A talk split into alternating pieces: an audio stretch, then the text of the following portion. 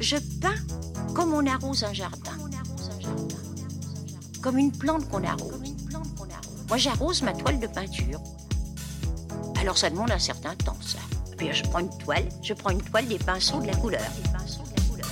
Les Grandes Dames de l'Art est une série de podcasts produite par Aware, Archives of Women Artists, Research and Exhibitions, en partenariat avec l'INA, avec le soutien de la maison Veuve Clicquot et la délégation à la transmission des savoirs et à la démocratisation culturelle du ministère de la Culture.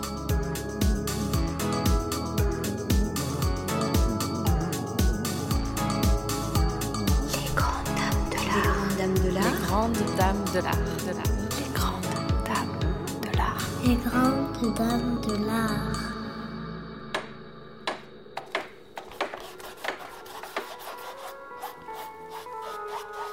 Le podcast Les Grandes Dames de l'Art donne la parole aux artistes femmes du XXe siècle.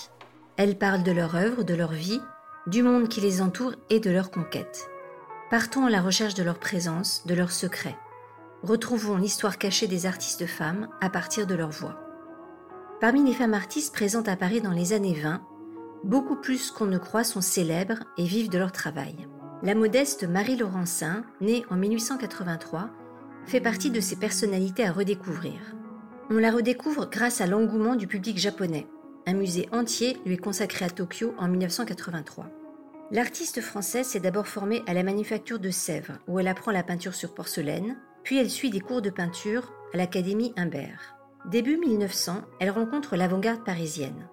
Picabia, Braque l'introduisent à Picasso, ainsi qu'à Apollinaire, le critique d'art de son temps et le poète, avec lequel elle entretient une relation amoureuse de 1907 à 1912. Apollinaire la met d'ailleurs à l'égal des hommes artistes dans ses chroniques d'art.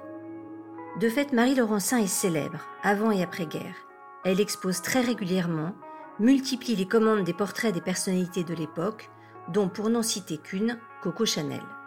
Son œuvre au ton souvent pastel emprunte une ligne pure, inspirée par le dessin de Matisse et du douanier Rousseau, et elle prend au cubisme la simplification des formes et l'abandon du modelé. Dans l'émission Rendez-vous à 5 heures en 1953, présentée par Pierre Divoire, Marie Laurencin, âgée de 70 ans, est présentée comme artiste et poète. Destinée à un auditoire féminin, le ton est léger, celui d'un salon, où l'on aborde les choses en plaisantant. Jouant sur la modestie naturelle de l'artiste, le journaliste parle d'elle à la troisième personne et l'artiste se prête au jeu. D'une Marie Laurencin qui ne devrait sa célébrité qu'à son joli nom. Elle insiste cependant sur le lien entre peinture et écriture, qui selon elle définit les grandes artistes. Or Marie Laurencin est aussi poète. Elle s'inclut donc, sans le dire exactement, dans cette histoire. C'est-à-dire, je crois que la peinture est très voisine de l'écriture. Et comme me disait Eugène Montfort, tous les peintres écrivent très bien. Ce qui est un petit peu vrai, quand ils s'en, donnent la peine. Et alors là, j'ai encore des restrictions. C'est que je crois qu'un peintre qui n'est pas capable d'écrire, ça n'est pas pour moi un peintre. Parce que tout de même, Léonard de Vinci, euh, Michel-Ange et euh, Delacroix et puis bien d'autres ont écrit. Et des belles choses. Et des très belles choses. Oui.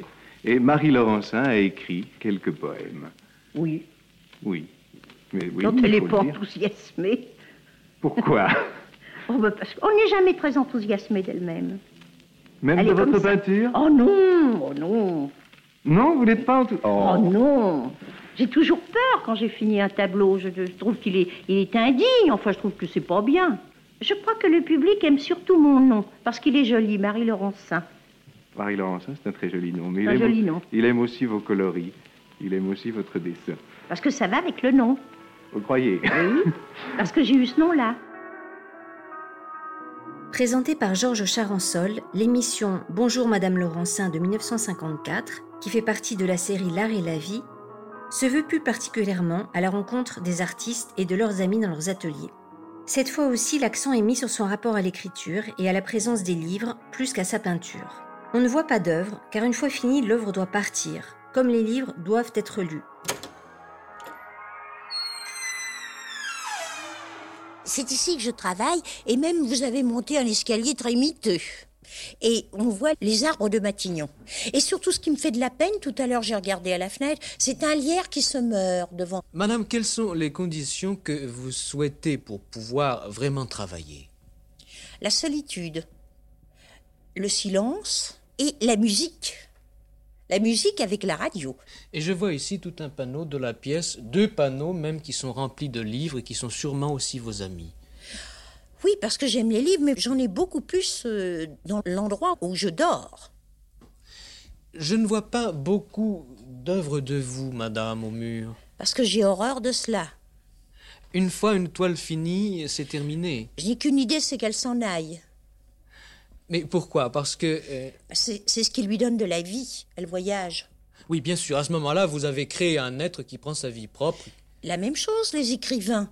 Leurs livres se lisent. Et s'ils écrivaient des livres qui ne se liraient jamais, ils n'écriraient pas. Marie Laurencin souligne la multiplicité de son œuvre, qui va des décors et costumes de théâtre à son œuvre picturale, dessins, tableaux, gravures, illustrations de livres. Avec beaucoup de sincérité et d'humour, elle livre ses peurs, son manque de confiance en elle, mais souligne aussi ses longues études. Comme tous les grands artistes, elle sait que rien n'est acquis, que l'art est un constant apprentissage. Alors j'ai illustré, j'ai fait à peu près 30, une trentaine de livres illustrés. Mais ce que je dois dire, c'est que j'en, je les lis pas beaucoup avant de les illustrer. Je ne sais pas ce que j'ai fait. J'ai fait un petit peu n'importe quoi. Et alors j'ai fait un portrait d'André Gide, une lithographie. Et je me souviens, André Gide avait posé le front nu. Et comme je ne sais, enfin, euh, sans, sans chapeau. Et comme je ne savais pas faire les fronts d'homme, c'est moi qui ai demandé à André Gide de mettre son chapeau. Et c'est comme ça que le, le portrait s'est terminé. Vous dites, madame, parce que je ne savais pas faire un front d'homme. Mais je ne sais pas encore maintenant. Je ne sais pas plus. Et quand je prends une toile, je ne suis pas du tout sûre de moi. Et, et j'ai peur quand je vois la toile blanche. Vous avez et d'ailleurs, c'est ce qu'il y a de mieux, c'est de voir une toile blanche après tout. Donc vous, ne trava vous travaillez avec une espèce de, de crainte de... Oui, oui. Je ne suis pas sûre de moi. Et avec, et avec effort, enfin, avec euh, vous. Oh, je ne suis pas, je n'ai pas du tout, je n'ai pas, je n'ai aucune facilité pour la peinture. Mais pourtant, vous aviez tout de même un, don certain au départ et une envie de faire de la peinture, puisque vous avez très jeune. Oui, très jeune, pas très jeune, j'avais 20 ans. À 20 ans, j'ai eu envie de faire de la peinture. Mais euh, je me demande pourquoi. Je me demande pourquoi, puisque d'abord j'étais très myope, ce qui est plutôt gênant, et J'aurais pu aussi bien écrire, mais ce qui m'a arrêté d'écrire, c'est parce que je ne savais pas le latin. Dans l'émission Le Bureau des rêves perdus de 1954, produite par Louis Mollion et réalisée par Albert Riera, l'artiste explique sa prolixité. Elle signe en effet une œuvre considérable. Près de 2000 peintures à l'huile, de nombreux dessins aquarelles, quelques 300 gravures ainsi que plusieurs décors de théâtre. Je peins comme on arrose un jardin, explique-t-elle d'un ton amusé. C'était d'abord l'imagination lorsqu'elle était jeune qui lui donnait de l'énergie, puis c'est l'importance des modèles et l'intensité de ses rapports avec eux. Elle les peint au cours de sessions courtes, suivies de longues séances de retravail une fois les modèles partis, car leur présence l'épuise.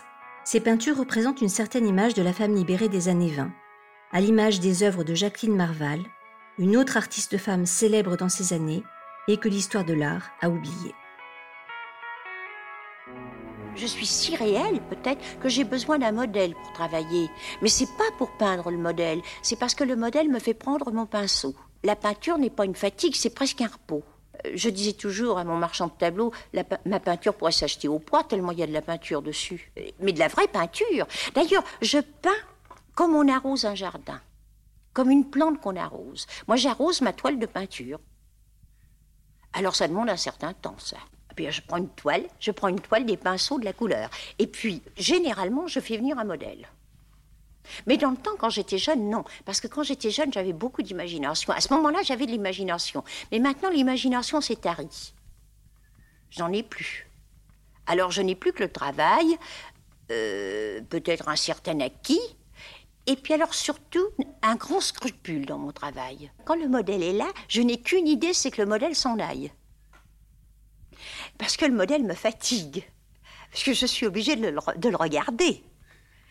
Et j'aimerais mieux être seule avec ma toile, parce que si j'étais seule avec ma toile, je serais plus libre. Mais, Et justement, je prends des modèles, je ne peux travailler que qu'une demi-heure avec un modèle. Parce que ça me fatigue extrêmement de regarder un modèle. Je vois les gens plutôt plus beaux qu'ils ne sont, en réalité. Et aussi dans la vie. Quand le modèle est parti, je travaille. Parce que les pinceaux sont là. Ils ont trempé l'essence de térébenthine dans la peinture. Alors je continue parce que chaque fois je nettoie ma palette. Je ne peux travailler qu'avec une palette extrêmement propre. C'est mécanique, c'est le pinceau qui vient me chercher. Ça, la toile blanche, c'est ce qu'il y a de plus beau. C'est le comble du rêve.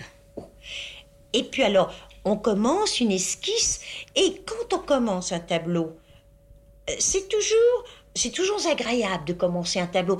Il y a une sensation vraiment très agréable. Mais ce qui est terrible, c'est de le terminer. Euh, Justement, la peinture abstraite, c'est ce qui me déconcerte. Je ne sais pas, moi, quand elle est finie. Je ne sais pas quand elle est terminée. Et celui qui l'a fait le, le sait, certainement. Mais euh, si je fais un tableau, c'est de le finir. Et vous savez, il y avait une vieille chanson, euh, un ancien air italien que je chantais dans le temps, en français, qui était traduit et qui était très joli. C'est euh, J'aime, j'aime te voir, j'aime te voir quand tu pleures, mais je n'aime pas te regarder quand tu ris. Mais c'est la même chose avec la peinture. La peinture se finit dans les larmes. Marie Laurencin, enfant naturel, reçoit une éducation petite bourgeoise de sa mère d'origine créole et vit à Montmartre. Elle raconte sa jeunesse, ses souvenirs au lycée Lamartine, son choix d'étudier les arts appliqués puis la peinture, et surtout la découverte de son travail par Georges Braque, qui l'introduit dans l'avant-garde, presque malgré elle, à partir d'un tableau minuscule de la taille d'une boîte d'allumettes.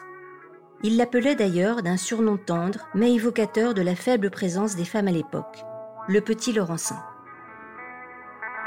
Les femmes me faisaient rêver. Surtout quand elles avaient des jolies tailles et qu'elles marchaient bien dans la rue.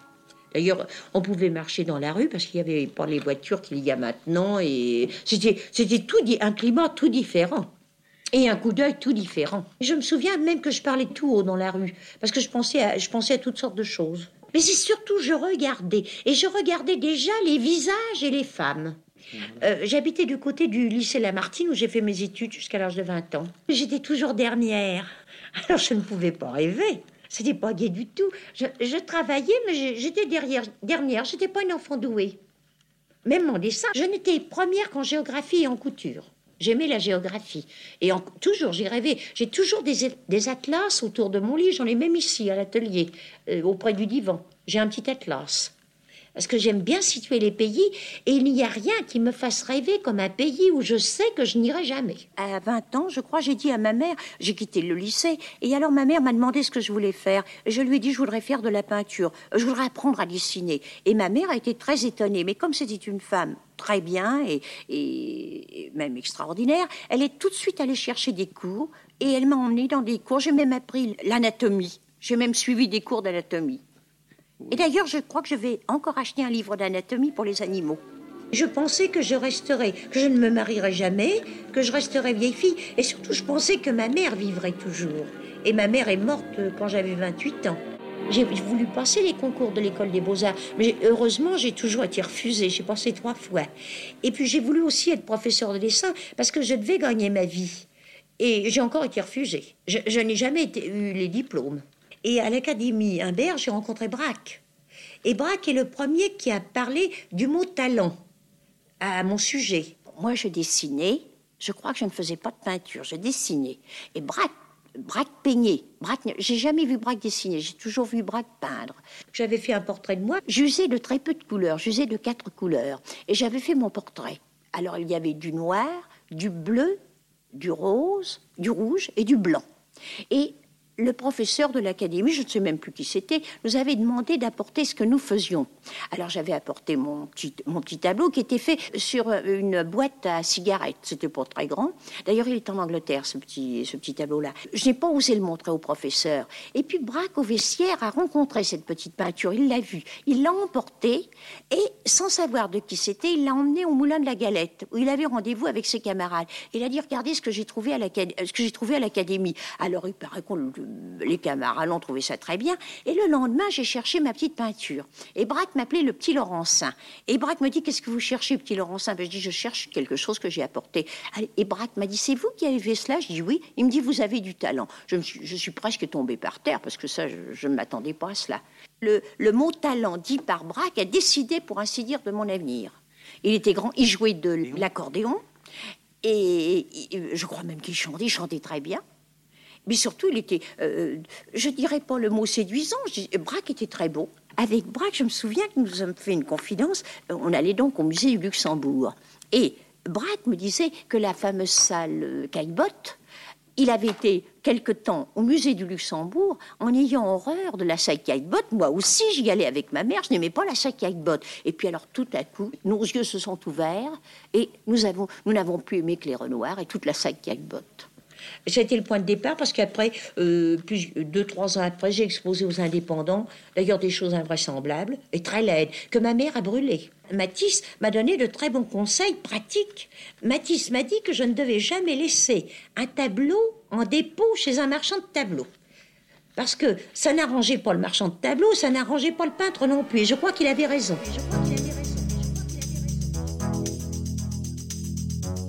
À la préparation, Mathilde Decroix avec l'équipe de Ware.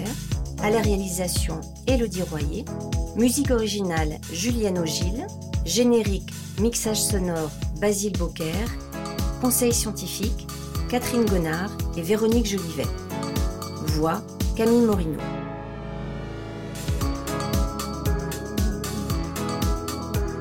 Si vous avez apprécié ce podcast, vous pouvez le commenter et vous abonner sur Apple Podcast, Spotify ou sur les autres plateformes de streaming. Pour en savoir plus, rendez-vous sur le site de Ware et ses réseaux sociaux.